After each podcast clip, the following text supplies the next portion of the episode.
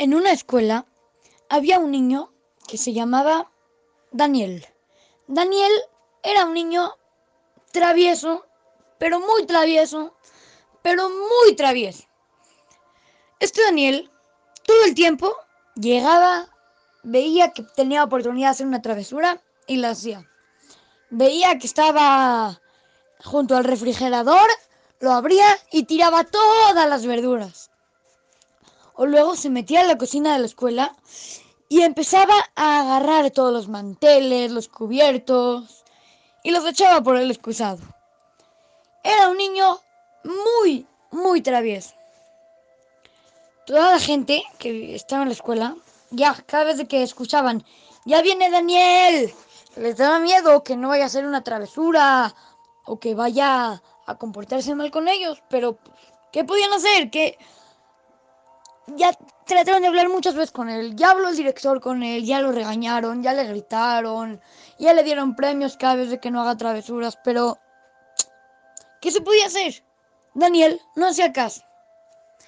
Una vez llegó una persona y dijo, yo voy a tratar de que Daniel no haga travesuras. Y empezó y habló con él y le dijo, por cada día que no hagas una travesura te voy a dar un premio.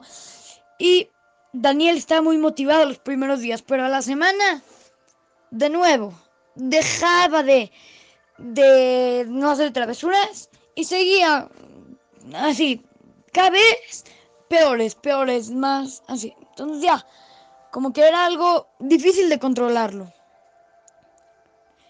De repente, llega otra persona y dice, yo me voy a encargar de Daniel, pero tampoco pudo.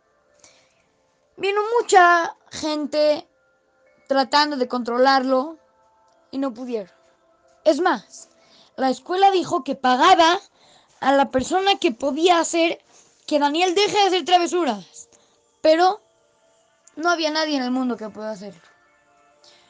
Una vez llegó un señor y dijo, yo me voy a encargar. Y él venía con toda la mentalidad de que iba a poder. Llega con Daniel y lo llama a un cuartito y le dice, mira, aquí hay una pared. Esta pared se llama pared de Daniel. La pared de Daniel se trata en que cada travesura que hagas, yo voy a agarrar un clavo y lo voy a clavar. Esta es tu pared. Tú vas a decidir cómo se va a ver tu pared. ¿Llena de clavos? ¿O toda blanca como una bonita pared? Daniel no le hizo caso al señor y seguía con sus travesuras y seguía como antes y no, no, no pasaba nada. Después de un tiempo, este señor llama a Daniel y le dice, ven a ver tu pared. Entonces llega Daniel, voltea a ver la pared y ve que está llena de clavos. Tenía clavos, tenía... Se veía muy mal, se veía estropeada de clavos y él no quería que él sea así. Entonces dijo, vas a ver cómo yo voy a cambiar. Y ya no voy a hacer ni una travesura. Y así fue como durante mucho tiempo no había, no había otro nuevo clavo en la pared. Así que este señor llegó con Daniel y le dijo, mira, por cada travesura que hagas, aparte de ponerte un clavo, te voy a, decir que, que, te lleven con el Menael y te pongo un reporte. Con esto, Daniel ya asustó un poquito más y menos ya quería hacer travesuras. El plan estaba funcionando muy bien. Y no hacían ninguna travesura. Entonces Daniel fue con el, el, señor y le dijo, yo quiero que esos clavos se quiten de la pared. Entonces le dijo señor, cada día que no hagas ni una travesura, voy a quitar uno. Voy a quitar uno, los voy a ir quitando.